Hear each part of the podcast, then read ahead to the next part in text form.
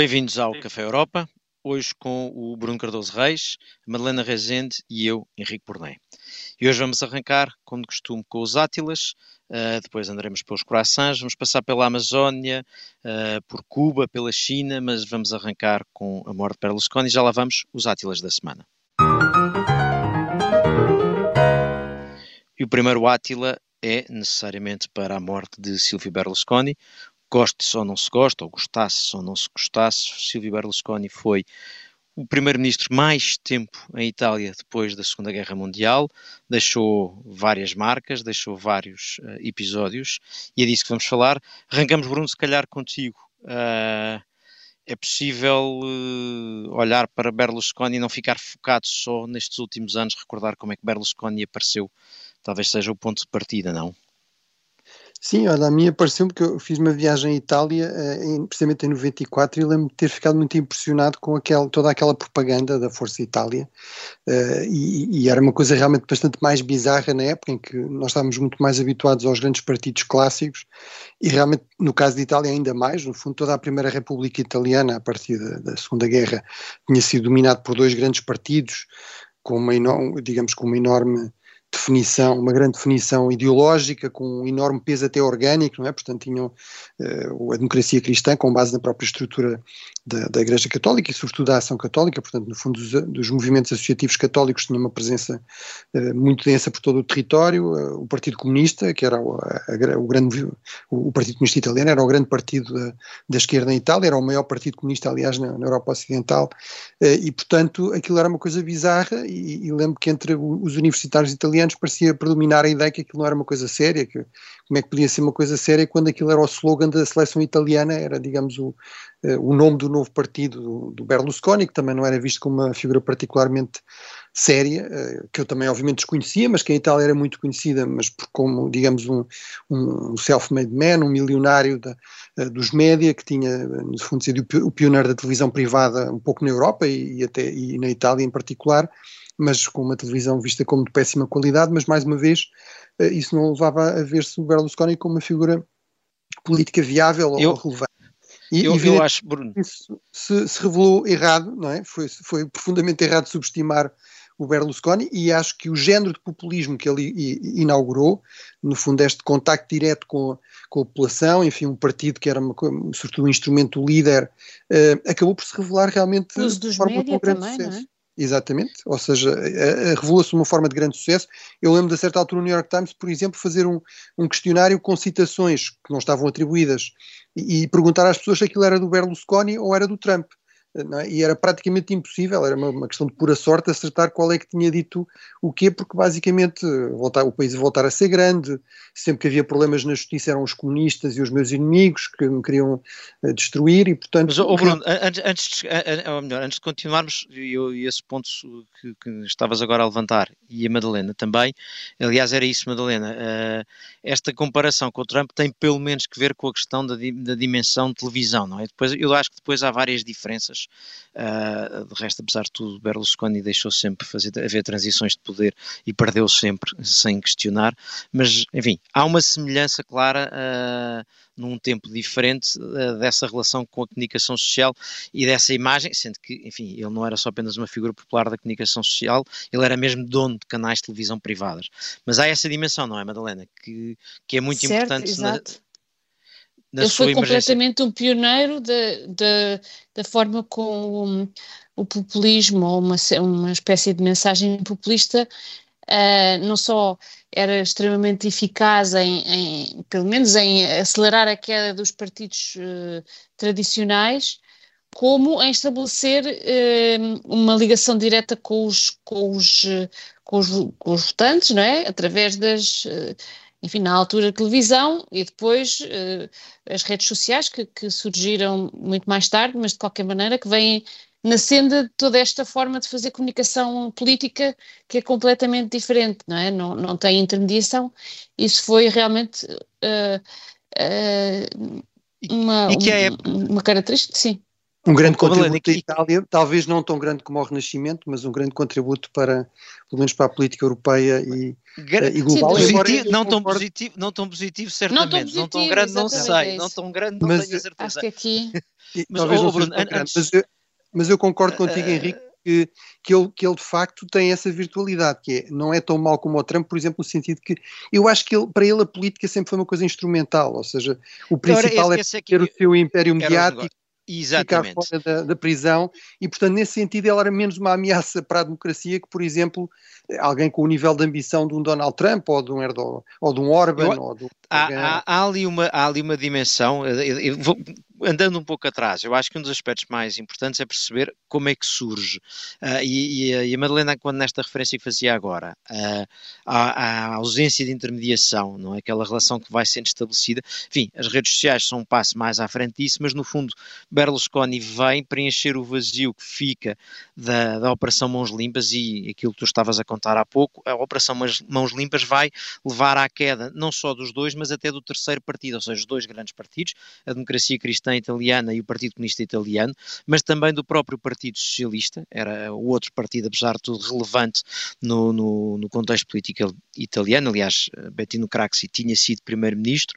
Uh, e Berlusconi acaba por preencher um vazio. E eu acho que se olharmos para trás, uma das coisas que se percebe é que os italianos, quando veem o sistema político implodir, uh, de repente lhes aparece um homem que diz: Eu sou um, um homem da classe média, uh, filho de um bancário uh, que cantou um nos cruzeiros para fazer pela vida, um outsider do sistema, que fiz pela vida, tenho aqui uma televisão que vocês gostam de ver, não faço parte deste, no fundo, olhando para trás, é o discurso, não faço parte desta elite corrupta, uma dela presa, outra devia estar, a outra que não está, como Bettino Craxi, fugiu uh, para não ficar presa, não é? É preciso lembrar que um, um primeiro-ministro italiano fugiu uh, para a Tunísia para não ser preso, uh, e portanto, os italianos olham para aquilo e de repente vem um tipo que diz: Eu uh, sou um homem de negócios de sucesso e vou replicar este modelo uh, na, na, política italiana. E isso, à época, estamos no início dos anos 90, uh, é uma ideia que faz ali algum caminho. e depois, eu acho que o Berlusconi tem isso que tu dizias, Bruno, que é, é acima de tudo um homem que sonha com o, o, o império, o império televisivo, o seu poder, e a política é instrumental. Embora, apesar de tudo, o lugar mais alto onde sentar é o lugar de, de primeiro-ministro e, portanto, isso fascina-o. Mas a, a política é-lhe instrumental. Depois há uma fase, uh, uh, e, é, e, é, curioso ver declarações, por exemplo, no, no, no, dia da sua morte, o Blair comentava que, apesar de todas as críticas, ele tinha duas ou três características, que era, era grande, via grande, era confiável, isto é, aquilo que quando dava a palavra, podia-se confiar na palavra dele, Uh, e, e, depois, e depois há muitas referências ao lado, uh, enfim, uh, mais de convívio humano, ser mais divertido, coisas que não parece que se apliquem tanto provavelmente a Trump. mas não há dúvida que há aqui semelhanças óbvias com Trump, não é? Há aqui uma, uma espécie de Trump antes do tempo e, antes, e, e no lugar errado. E na sua política externa e na sua política europeia também aí há que, há que destacar, por um lado, ele, ele de facto nunca conseguiu ter grande peso no seio da União Europeia, porque bem, é um problema geral na Itália. A Itália, também por ter uma política muito fragmentada, uh, pelas suas elites políticas, não seriam muitas vezes muito consideradas, se calhar até por razões, por, por, conceitos, mas a verdade é que nunca teve o mesmo peso que teve a, que teve a, a, a, Alemanha e a França, ou seja, os outros dois grandes países fundadores. A Itália é o terceiro grande país fundador, do, dos seis originais que fundam aquilo que veio a ser as comunidades económicas europeias e depois a União Europeia. Uh, mas, mas acho que com Berlusconi provavelmente se agravou. Chegou a haver, aliás, o próprio Berlusconi alimentava essa ideia e parece ter alguma credibilidade. O próprio Zapatero, que não era propriamente um aliado político de Berlusconi, vem, vem referir isso nas suas memórias, aliás, de forma crítica, uh, que no fundo houve ali uma espécie de uma, de uma combinação, de uma pressão de, enfim, da Alemanha, da França, das elites, das principais elites europeias para tentar afastar o Berlusconi e colocar lá alguém mais fiável, uh, um governo tecnocrático. Isso aconteceu, aliás, várias vezes. Um, um, dos grandes sucessos também da sobrevivência política de Berlusconi, até basicamente à sua morte por razões de saúde, é também a, dificuldade das elites italianas realmente ganharem eleições. Uh, ou pelo menos aqueles que são mais credíveis uh, também conseguirem isso, não é? Que também é indispensável numa democracia que funciona, funciona bem. Mas, portanto, houve esse problema em termos de relações com, com a União Europeia eh, em termos mais globais, eu acho que também é impossível deixar de referir que o Berlusconi, tal como o Trump, tal como, o modo geral, estes populistas, uh, gostam uns dos outros, ou seja, tem um certo culto ao homem forte, uh, do grande líder, uh, e portanto o Berlusconi... Como se, vê, como se vê da reação de Putin à sua morte, não é? Claro. Foi mas... altamente elogioso, disse o meu grande amigo, esteve sempre do meu lado, etc. Isso para, para mim também é, digamos, uma... um, Gaddafi, ou enfim, outros, mas sobretudo o Putin, é aqui talvez o caso mais importante, e desculpa Madalena, só antes de devolver a palavra, Uh, o, o, o, é, é, o, último grande caso envolvendo o Berlusconi, enfim, nestes últimos dois anos, portanto, ele tinha estado já muito, digamos, condicionado também pela doença e pela idade e tudo isso, mas a, a verdade é que uh, ele fez declarações a dizer que basicamente a culpa da invasão da Ucrânia foi da, da, da Ucrânia. Foi exatamente. Cedido ao seu amigo Putin, nada disto teria ah. acontecido, não é? Portanto, realmente percebe-se que Putin uh, sinta falta de eh, de Berlusconi e, portanto, isso também diz alguma coisa, enfim, da sua personalidade política e das suas prioridades em termos de ação externa. Bruno, esse é, esse é o Berlusconi, de facto, que, que é, na política externa, a partir de certa altura, completamente uh, aliado dos autocratas, aliado dos, no fim, de Putin, como se viu uh, Orban com saudades, mas que a certa altura tinha sido aliado, por exemplo, da América de Bush quando foi o Iraque. Uh, portanto, é, há uma trajetória diferente a partir de certa altura. É verdade, que a mim é parece é verdade, não... ele ele era bastante pragmático na, na ação externa, uh, por vezes mostrava simpatia, até pessoal, por autocratas, portanto acho que eh, aí já não é pragmatismo, mas é verdade que ele tinha um lado e pragmático também. Mas a mim parece-me que há aqui uma coisa que é, quando em 2011 ele é afastado do poder, é também afastado porque alguns dos seus antigos aliados europeus, ou pelo menos aqueles com quem ele convivia no Conselho, começam a considerá-lo completamente uh, uh, intolerável enquanto primeiro-ministro à beira da crise, uh, à beira não, enfim, em pleno processo de crise das dívidas soberanas e, portanto, perceber que uma Itália esfiada por Berlusconi é uma ameaça ao euro, portanto, ele vai acabar a ficar isolado interna e externamente, e acaba por, por ter que se demitir. E eu penso que isso pode ter contribuído para depois, numa fase mais adiantada, uh, em todos os sentidos, uh, acabar a preferir. Mais os autocratas os, e os democratas. Os a companhia dos autocratas, exatamente. Parece-me que. Agora, isso diz claramente muito uh, de quem vai ficar mais, com mais saudades. Achei muito interessante, só uma nota antes de mudarmos de tema, a reação inteligente de Meloni, que, enfim, reconhece a sua figura histórica e tal, percebe que não pode ser muito crítica e que não pode ser muito elogiosa. Acho que tentou navegar ou está a tentar navegar, veremos como é que, que passa por estes dias. E grande, isso, isso, diz muito também do impacto de Berlusconi. É que as grandes alternativas a Berlusconi, as mais bem-sucedidas, não em termos de eficácia da governação, mas em termos de eficácia eleitoral, são outros populistas, ou seja, o Salvini, e aliás, de um modo geral, direita, o Salvini e a Meloni, não é? Que também aproveitou, no fundo, esta já uma certa decadência de, de Berlusconi por causa da questão da idade, eh, mas mesmo à esquerda, o, o movimento 5 Stella também é um, os 5 estrelas também é um, um movimento, uma espécie de populismo de esquerda à italiana, não é? E essa, e essa é só, voltando um bocadinho atrás, essa é só a minha última nota, que é tudo isto, enfim, à data 2 parece uh, normal no tempo em que vivemos, mas a verdade é que isto resulta da implosão do sistema político italiano na sequência da Operação Mãos Limpas. E, obviamente, não estando a, preferir um sistema uh, em que havia partidos em conluio, ou pelo menos em parte, uh, enfeudados à máfia, a verdade é que a implosão do sistema político não, foi, não, foi uma, não trouxe um resultado brilhante. E isso é uma coisa que os populistas sabem que ganham com isso uh, e que os outros convém uh, protegerem, convém lembrarem-se, porque Berlusconi seja, é filho da implosão do sistema político.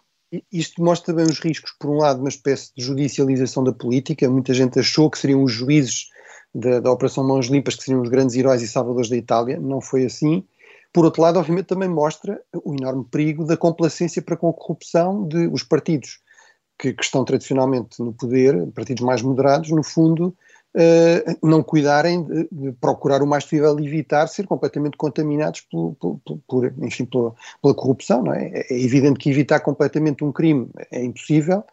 Agora, se, se generaliza, se normaliza, há depois o risco de se deslegitimar o sistema político democrático. Uma, uma, uma nota antes de mudarmos de tema, só para. Tem, há dias estive a ver na, na Netflix, está um documentário enfim, uh, sobre, Aldo Moro, sobre o Aldo Moro. Uh, o contraste não pode ser mais violento uh, em termos de personagens. Não, hum, e, portanto, exatamente. É, bem visto, bem visto. Parecia que é, é, o morto depois. Sim, terrorismo de extrema esquerda, não é? Esquerda, mas uh, uh, e depois há todo aquele contexto de um, de, um, de um, regime que entende que não, não se pode vergar aos, aos terroristas, mas também que, enfim, que uh, hesita ali, mas pronto, o contraste entre as duas figuras não pode ser maior. Temos tempo ainda para o outro Átila, Madalena. Cuba, China, isso não parece um pouco perto mais dos Estados Unidos? Ou China, Cuba, isso não é demasiado perto para os Estados Unidos gostarem? Parece que não, acho que a semana passada houve de facto uma, uma grande celeuma em Washington acerca de um. Primeiro parecia que era um novo acordo entre, entre a China e Cuba para a instalação de, de, uma, enfim, de, de, um centro de espionagem eletrónico em Cuba.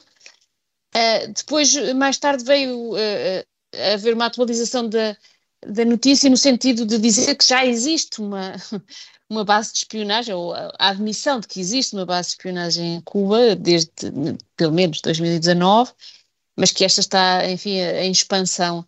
Uh, e isto, de facto, uh, tanto do lado da admissão do, dos Estados Unidos como da, da, tentativa de expansão, que é obviamente provavelmente o, o que provocou esta, uh, esta admissão, é realmente uma, um, enfim, uma nova escalada uh, na estratégia eh, de, de defesa da, da China. Mas, uh, e esta mudança de jogo é, parece-me a mim bastante perigosa. Já sabemos que esta Guerra Fria já está em curso, que uh, desde o princípio da guerra da Ucrânia que ela, enfim, ganhou uma nova fase, mas de facto esta dinâmica entre os Estados Unidos e a, e, e, e a, e a China parece-me uh, obviamente, a todos os que estão atentos a ela, uh, cada vez mais, uh, cada vez, enfim, mais arraigada e menos, menos passível de, de haver uma diplomacia que, que torne as coisas, a situação menos perigosa. E, portanto, aqui vai o meu, o meu átila para, esta, para este episódio, que espero que, que, não, que não chegue a, enfim, a tornar-se um, um caso diplomático. Marlene, eu apanho boleia uh, do teu Átila para dar o meu rapidamente. É para um estudo recentemente publicado pelo European Council on Foreign Relations, uh, que fez um, um, inquérito em 11 países europeus, Portugal não incluído, sobre as relações entre a União Europeia e vários países, sobre a percepção da China sem ter tempo aqui para entrarmos em grandes detalhes, há duas ou três coisas que me parecem importantes. Uma é a percepção, e talvez esta seja mais importante, a percepção que os europeus têm sobre se a China é ou não é uma ameaça, se é ou não é um problema. E, maioritariamente, os europeus acham que desde que a China não dê armas à Rússia, não é assim um problema tão grande. E em relação à sua segurança, acham que a segurança uh, não deve ser dependente dos Estados Unidos. Esta, em relação a esta segunda parte, eu não a interpreto como, e sobretudo acho que os políticos europeus não a devem interpretar, como sendo um convite a afastarmos da NATO. Acho que parece ser que deve ser interpretada e aproveitada como sendo uma maneira de, mantendo a relação com a NATO, sermos de facto mais responsáveis pela nossa segurança. Agora, em relação à primeira, a mim parece-me que há uma falha que nós estamos a assistir que é a de perceber, os europeus explicarem qual é o nosso problema com a China. Eu acho que temos, mas é preciso explicar, porque dá-me a sensação que. Eh, não me dá a sensação, para mim é evidente que nós lemos alguns jornais e parece que temos mais problemas com os Estados Unidos, no geral da vida, com o papel dos Estados Unidos no mundo, do que com a China. E talvez esteja a fazer falta percebemos um pouco melhor a China para percebermos esta preocupação e não parecer que é apenas uma competição económica entre os Estados Unidos e a China que nos querem eh, envolver. Uh, e, portanto, Eu acho só, Henrique, que isso. 30 segundos, Bruno valida um ponto que eu tenho sempre insistido, que é nós podemos procurar convergências e seria bom procurar convergências nas relações com a China, com os Estados Unidos, mas é fundamental a Europa definir a sua própria estratégia, ter, deixar claro quais são os, os seus próprios problemas e prioridades, até para este efeito, que é para poder explicar à opinião pública porque é que isto também é um problema para nós e não é simplesmente o, o resultado de pressão americana ou de cedência aos Estados Unidos. Justamente de acordo. E com isto Sim, chegamos ao fim. Madalena, desculpa.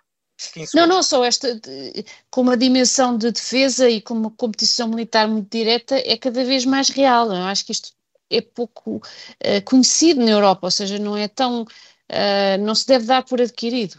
Que, é, que, que, os, que, os, europeus percebem que é um problema europeu que não é um problema apenas americano. Parece-me que esse Exato. é um, um ponto que, que, parece que necessita de conversa na Europa. Bom, e chega aqui ao fim a primeira parte do Café Europa, voltamos já de seguida para a segunda parte.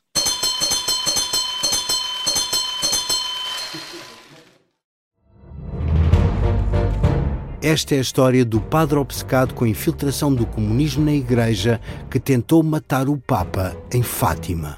Que raio de coincidência! No dia 13 de maio. E, a partir desse momento, o Papa Voitila nunca mais deixa de olhar para Fátima. Episódio 1 O Anticristo em Fátima. Matar o Papa é uma série para ouvir em seis episódios e faz parte dos Podcast Plus do Observador um novo episódio a cada terça-feira. Os assinantes do Observador têm acesso antecipado a todos os episódios desta série, já disponíveis em observador.pt. Os Podcast Plus do Observador têm o apoio da Kia.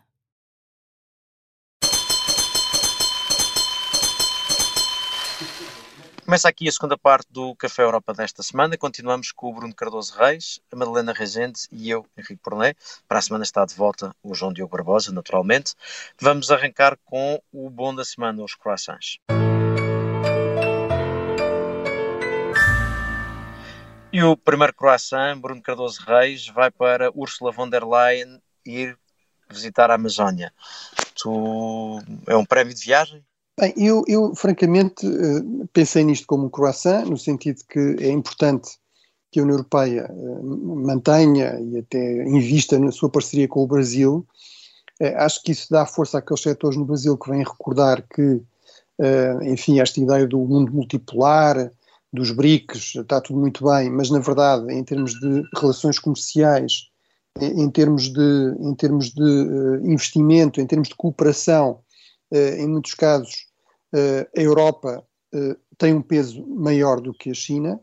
Eh, é mais interessante também que a China para o Brasil em muitos aspectos, ou seja, está realmente disponível, e, e, e aliás também que os Estados Unidos está, por exemplo, disposta a, a, cooperar realmente, por exemplo, na questão de desenvolvimento de tecnologia e, portanto, não, não reservar isso apenas para si, e aí a China, mas mesmo os Estados Unidos são bastante mais ciosos disso, e, portanto, acho que esse investimento na parceria com o Brasil é importante para evitar que haja, eh, digamos, uma deriva, eh, que é uma tendência que é muito favorecida por uma ala mais ideológica, mais à esquerda do PT, que acha que o anti-imperialismo é o mesmo que anti, eh, ser anti-americano, ou ser anti-ocidental, ou ser anti-Europa, e, e ser pró-Rússia, ser pró-China. Portanto, acho que isso aí é importante, manter estes canais, ter estas iniciativas. Aliás, foi comentado que Ursula von der Leyen tinha previsto viajar para o Brasil numa altura em que o presidente Lula preferiu ir primeiro à China, não é? E, portanto, eh, a viagem foi, eh, foi reagendada por causa disso.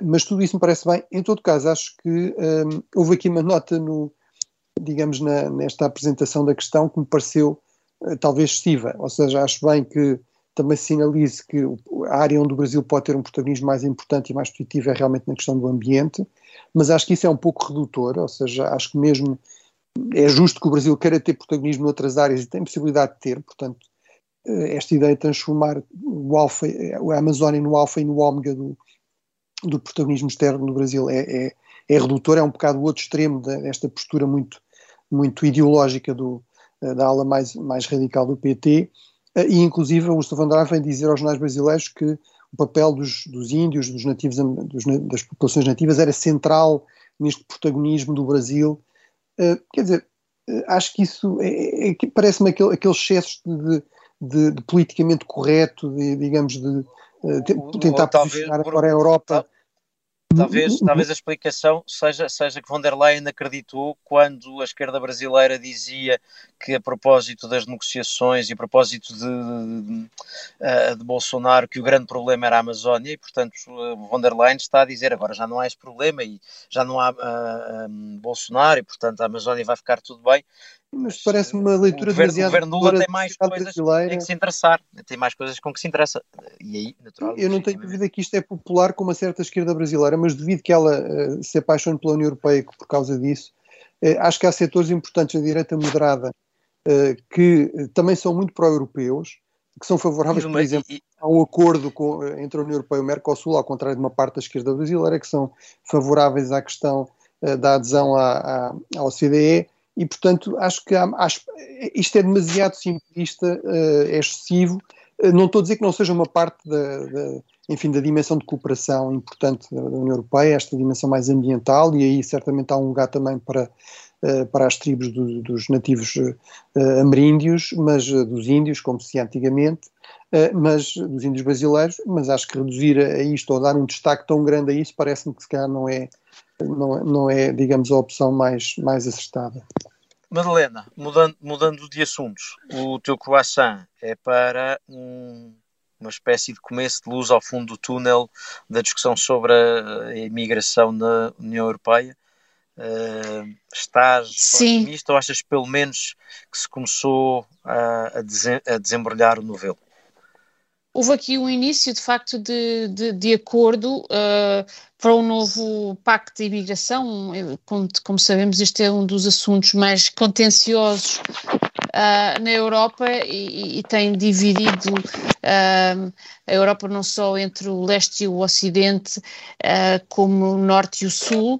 a principal contenção agora uma vez que se estava a deliberar por, por voto por maioria qualificada, isto foi importante, foi entre a Itália e a Alemanha, e nomeadamente sobre uh, quais é que eram os países terceiros onde se pode, para onde se pode uh, recolocar uh,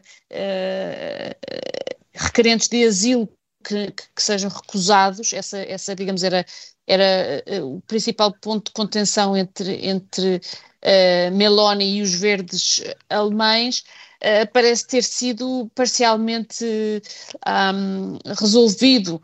Uh, de facto, encontrou-se aqui uma fórmula que, que, que parece uh, conseguir o apoio de, de Meloni.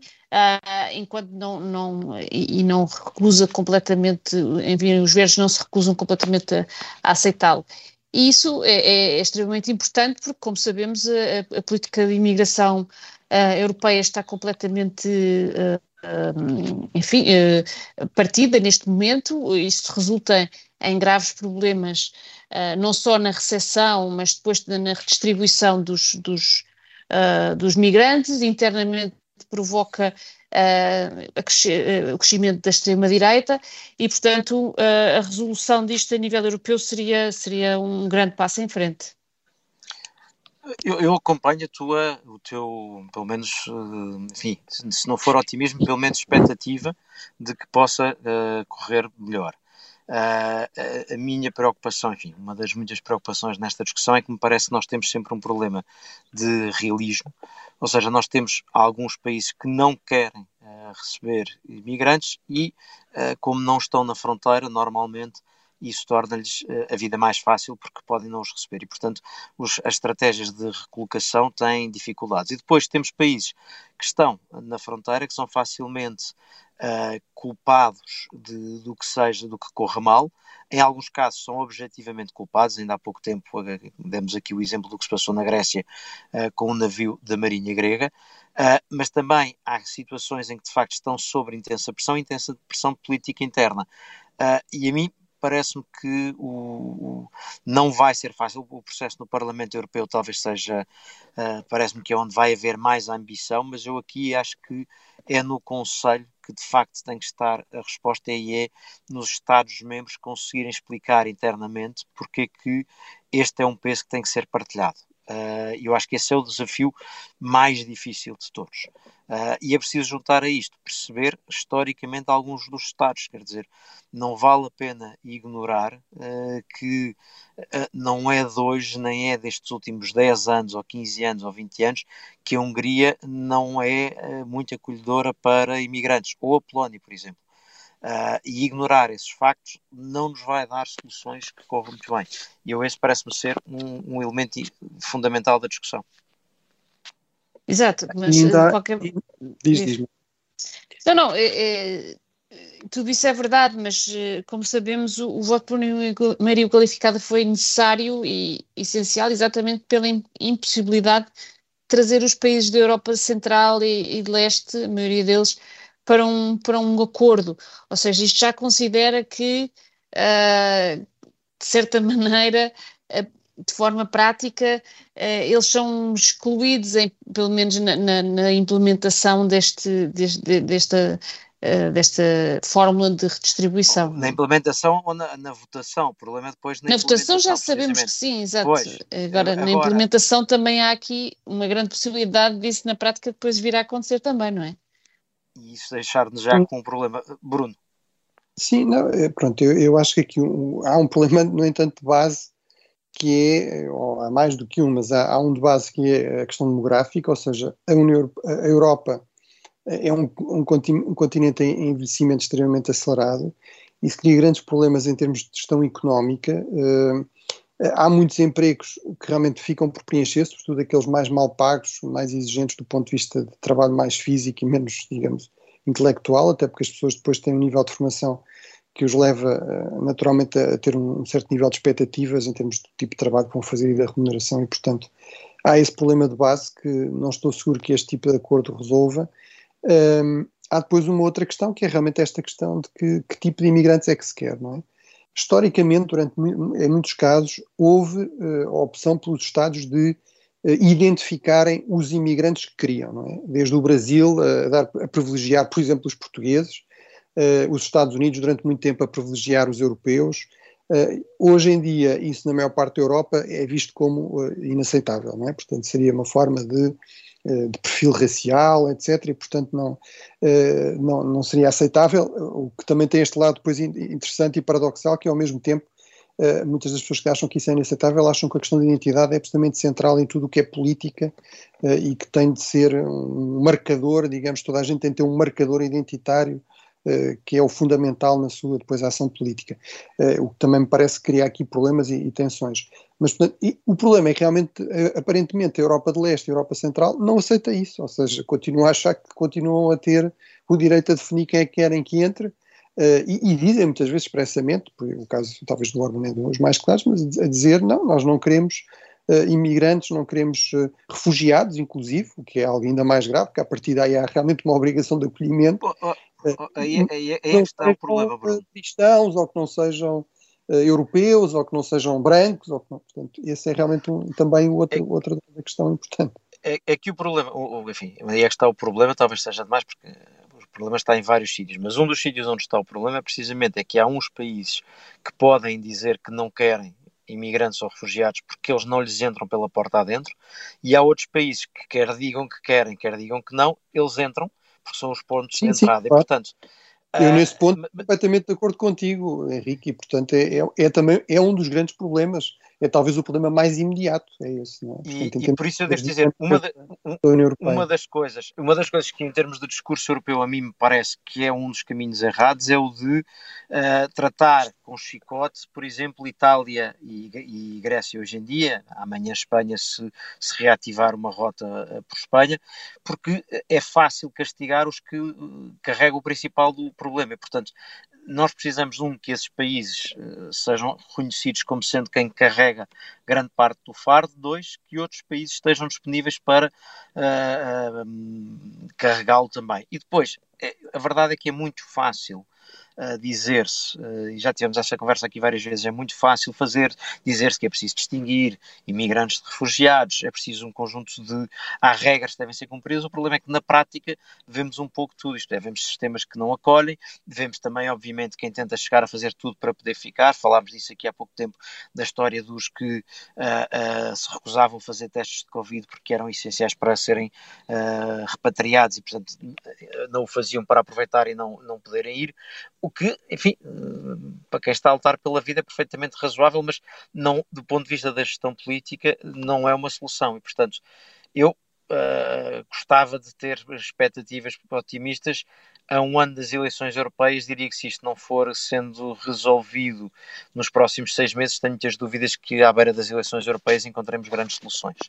Uh, e, e, é mais por aí que está. Também, também não, não, estou muito otimista, ou seja, acho que provavelmente também estamos a, de acordo a esse respeito, ou seja, entre outras coisas, porque é realmente uma questão uh, bastante difícil, não é? E que, e que está longe de depender de decisões até políticas assim muito evidentes ou muito fáceis. Há interesses muito contraditórios, há tendências estruturais muito fortes que levam a que, digamos, a, os fluxos migratórios continuem.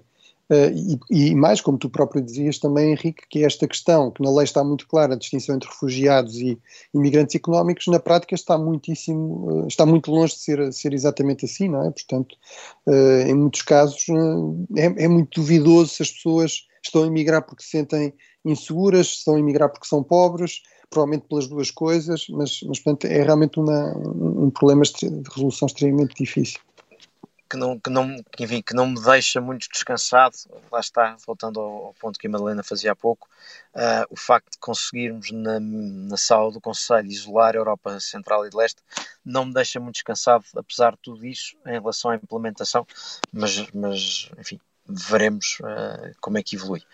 Um, mais um croissant, uh, agora meu, para um tema que também, enfim, terá, esse sim terá que ser resolvido, uh, eleições ou não, isto é, eleições há, mas também terá que ser resolvido, é a discussão sobre o, sobre o, o chamado Pacto de Estabilidade e Crescimento, ou as regras da governação económica, uh, e a notícia já é antiga, uh, mas já há dias voltou-se a falar, porque Espanha e, e, os Países Baixos apresentaram uma posição conjunta para começo de discussão.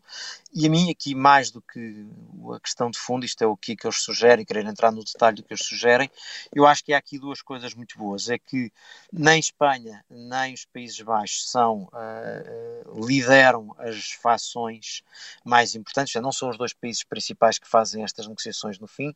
Normalmente, a Alemanha acaba por ser a, a voz uh, moderada, se quisermos, dos mais uh, uh, dos falcões, enquanto França acaba por apresentar, representar os interesses dos países que precisam de maior flexibilidade.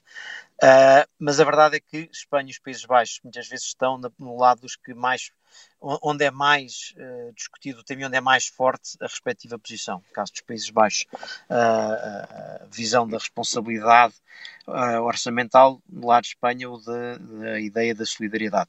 E, portanto, a mim parece-me bem que dois países como estes pelo menos tentem liderar um caminho para uma solução. E isso também me lembra que, apesar do que é comum dizermos em Bruxelas e dizermos aqui que, de facto, sem França e sem Alemanha dificilmente se fecham os principais dossiês, eh, isso também não é menos verdade que outros países também têm um papel importante. E, portanto, ver Espanha e os Países Baixos a tentarem avançar neste tema e Espanha, que vai ter a próxima presidência, parece-me um sinal, pelo menos, interessante e, e que é bem-vindo. Portanto, por aí o meu. O meu uh, croissant.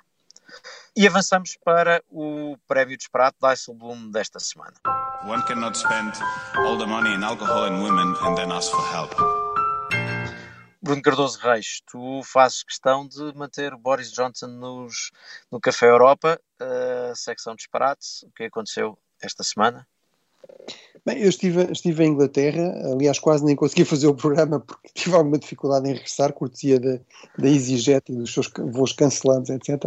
Mas, portanto, tive algum tempo, nomeadamente no aeroporto, para ir acompanhando a, as notícias britânicas e realmente a grande notícia, digamos, nestes últimos dias era a questão do afastamento uh, de Boris Johnson, da demissão, no fundo, Boris Johnson demitiu-se de deputado, mas demitiu-se, digamos, em protesto uh, com uh, aquilo que era o seu afastamento iminente pela Comissão de Ética do Parlamento, que, uh, no fundo, depois de, de, um inquérito mais aprofundado a todos aqueles escândalos que levaram também à sua demissão de Primeiro-Ministro, portanto, no fundo, à repetida, reiterada, flagrante violação das regras que ele impôs a toda a Grã-Bretanha durante o período da Covid, por ele próprio, pelos seus próximos, portanto, havia a recomendação de que ele, de facto, fosse afastado do Parlamento e ele antecipou-se a isso, afastou-se, admitiu-se, mas uh, alegando que tudo isto faz parte de uma vasta conspiração das elites que ainda estão nostálgicos e que, do, do, digamos, da, da, da pertença à União Europeia e que querem, no fundo, reverter o Brexit. E, portanto, eu acho que, apesar de tudo, o Boris Johnson uh, tinha bastantes aspectos simpáticos, uh, tinha alguns toques populistas, mas hum, comparado com Trump, eram, realmente estava longe de ser um populista no, no mesmo, do mesmo modelo, mas realmente parece uh, estar a aproximar-se disso uh, à medida que aumentaram as suas dificuldades, os seus problemas. Portanto, esta comissão parlamentar, obviamente, é composta por os dois partidos, tem também deputados conservadores, eh, ninguém na Grã-Bretanha está a levantar a questão de, de, acabar com o Brexit e voltar à União Europeia. Nem me parece que haja acolhimento para isso no seio da União Europeia. Eh, há realmente uma preocupação com ter relações mais pragmáticas e uh, o, que me parece, o, que parece, o que me parece que é do interesse dos dois lados. Acho que é realmente péssimo que Boris Johnson decida terminar assim a sua carreira como deputado, até ver, porque aquilo que me parece é que ele está apostado em regressar politicamente à conta provavelmente uma derrota conservadora e, e, apostando nesta, nesta questão do Brexit, o que é péssimo para a Grã-Bretanha, que precisa ter boas relações com os seus vizinhos europeus. Eu, eu, eu devo dizer, acho que. Madalena. Sim, eu acho que aqui uh, foi realmente um, um bater de pé uh, de Rishi Sunak em relação àquela, uh, enfim, à, à, elevação das principais figuras do Brexit à, à, Câmara dos Lordes, não é? Isso terá sido, uh, digamos, o casus belli para, para, para a saída de Johnson.